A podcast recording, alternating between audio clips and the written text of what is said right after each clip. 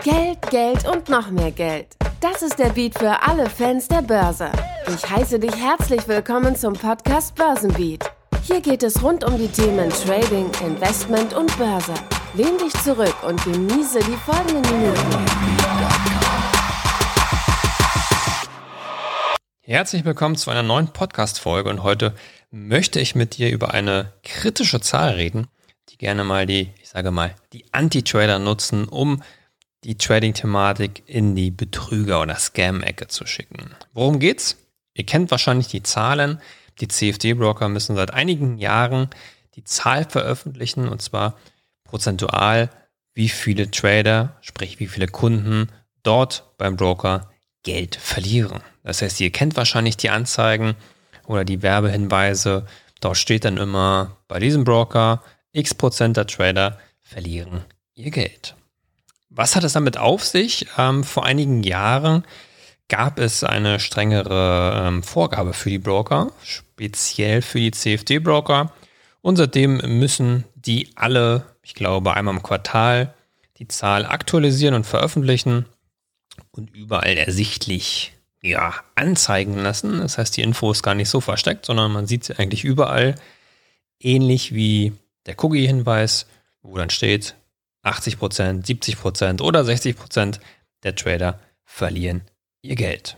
Dann gibt es natürlich einige ja, Profis, die das Ganze ausnutzen und sagen, hey, schaut euch mal die Vergleiche an. Bei meinem Broker sind nur 60% Verlierer, da sind 80% Verlierer. Bei mir tradest du viel, viel besser als woanders. Ähm, sehe ich persönlich nicht so. Also die Zahl schwankt eh sehr, sehr stark. Ähm, wenn du bei einem ordentlichen Broker bist, und ich rede jetzt nicht davon, dass du bei einem, einem Fake-Broker bist, äh, der dir keine Auszahlungen durchführt, ähm, prinzipiell ist er natürlich der Trader selbst für verantwortlich. Klar, schlechte Ausführung, schlechte Konditionen machen auch etwas aus, aber ähm, ich finde es jetzt äh, kein allzu gutes Verkaufsargument für seinen eigenen Broker zu sagen, hey, äh, komm hier, hier schnell rüber, hier verlieren 5% weniger von den Tradern ihr Geld. Ja, und diese Zahl wird gerne verwendet aus der, ich sage mal, aus der anderen Ecke, aus der Ecke der Aktienhändler, Investoren, ETF-Händlern und Sparplan-Profis. Ähm, da wird diese Zahl gerne verwendet, um zu sagen, hey, Trading funktioniert nicht, da verlieren ja 60 bis 80 Prozent der Leute ihr Geld. Ähm, lass die Finger davon. Hm, sehe ich persönlich absolut nicht. Ne? Natürlich ein kleiner Hinweis dazu. Die klassischen Depotbanken, sprich die Broker, wo du deine ETFs Aktien handeln kannst, die müssen diese Zahlen nicht veröffentlichen. Die sind nicht dazu verpflichtet. Und ich muss sagen, ich persönlich würde es sehr, sehr äh, interessant finden, diese Zahlen auch mal da zu sehen. Ja? Sprich, wie viele Prozent der Kunden liegen mit ihrem Aktienportfolio eigentlich hinten oder haben im letzten Quartal Geld verdient oder verloren. Ich glaube, da werden wir nicht weit entfernt sein von den CFD-Zahlen. Ich glaube nicht, dass wir da eine Zahl haben von 5% der Anleger verlieren ihr Geld und der Rest ist damit profitabel.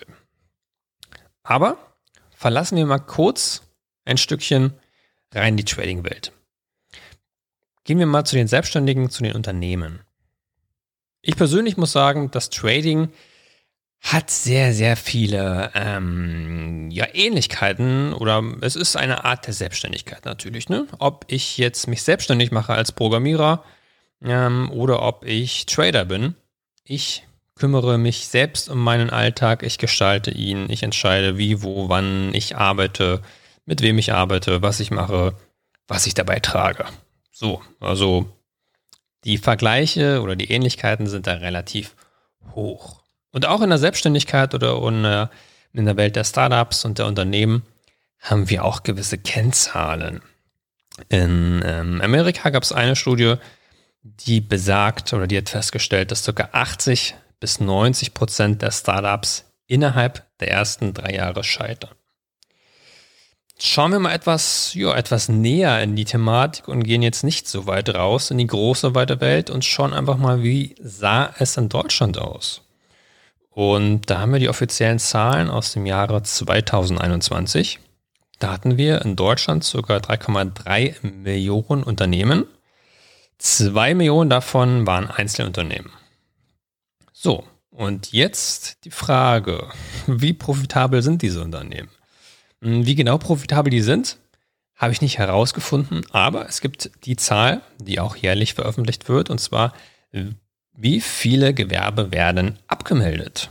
Und das waren zum Beispiel 2021 circa 563.000.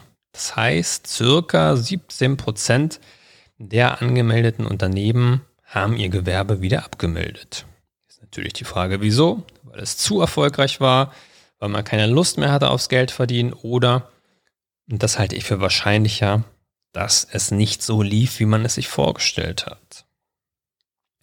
Und jetzt müssen wir natürlich die Frage stellen, packen wir jetzt Unternehmen und die Selbstständigkeit auch in die Ecke der Betrüger und der, ja, des Scams, weil so viele ihr Geld verlieren?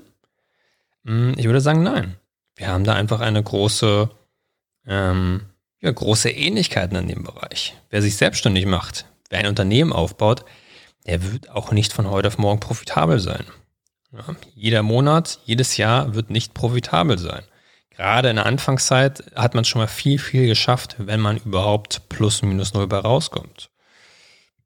Und die Ähnlichkeiten sind in beiden Bereichen auch sehr, sehr groß, was die Einstiegshürde angeht. Ich, ich persönlich würde sagen, die Einstiegshürde im Trading ist nochmal viel, viel geringer als mich selbstständig zu machen. Ja, also wenn ich jetzt ähm, heute entscheide, ich werde jetzt Trader, dann habe ich in, ja, ich würde sagen, zwei, drei Stunden mein Trading-Konto eröffnet, verifiziert und das Geld ist eingezahlt. Das heißt, ich muss mit keinem sprechen, ich muss das Haus nicht verlassen, hm, ich muss kein Gewerbe anmelden, ich kann wirklich sofort loslegen und keiner hindert mich daran. Ob ich überhaupt weiß, was ich da mache oder nicht, interessiert keinen. In der Selbstständigkeit ähm, als Einzelunternehmer oder ob ich ein eigenes, eine eigene Firma gründe, da ist die Einstiegshürde nur minimal größer. Ja, ich muss ein Gewerbe anmelden. Wenn ich eine Firma gründe, muss ich auch mal zum Notar. Ich muss äh, mich beim Finanzamt anmelden.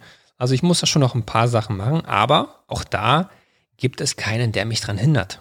Ob ich Ahnung habe von, ja, von der Selbstständigkeit, von Bilanzen, von der Steuer oder was auch immer, interessiert erstmal keinen.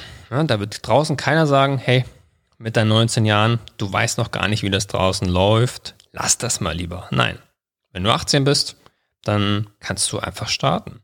Und die einzigen oder die einzige Stelle, die dich etwas bremsen würde, wäre dann vielleicht noch die IHK, die zu dir sagt, hey, dein Firmenname oder dein Unternehmensgegenstand, sprich die Beschreibung, was du machst, passt nicht so ganz, ist nicht so eindeutig, definiere das mal etwas genauer.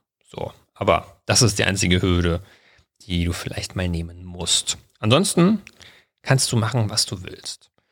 Und das ist der Grund, finde ich persönlich, wieso wir in den beiden Bereichen, sprich in, im Trading und in der Selbstständigkeits-Unternehmerwelt, ähm, wieso die Zahlen der, ich sage mal, der Verluste so groß ist die Einstiegshürde, weil sie nicht da ist.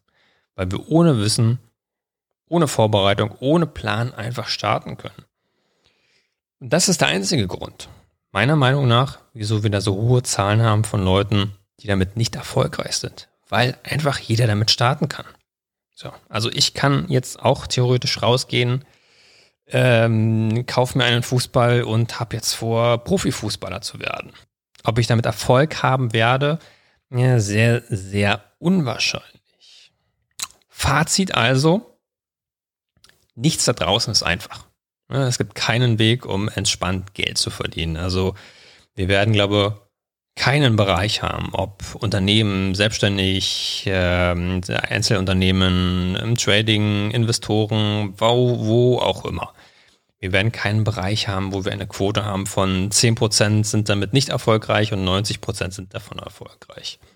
Je niedriger die Einstiegshürde, und die ist hier sehr, sehr niedrig, desto höher ist natürlich die Gefahr, dass einfach Leute lostraden, losstarten mit der Selbstständigkeit, ohne wirklich einen Plan davon zu haben. Und das heißt nicht, dass das Trading nicht funktioniert. Das heißt nicht, dass die Selbstständigkeit nicht funktioniert. Das bedeutet, meiner Meinung nach einfach nur, dass die Einstiegshürde gering ist, jeder damit starten kann und deswegen kommen wir auf Zahlen von 60 bis 80 Prozent, die bei einem Broker ihr Geld verlieren. In diesem Sinne wünsche ich dir weiterhin hoffentlich viele profitable Trades und ich wünsche dir, dass du zu den 20, 30 Prozent der Trader gehörst, die ihr Geld nicht verlieren.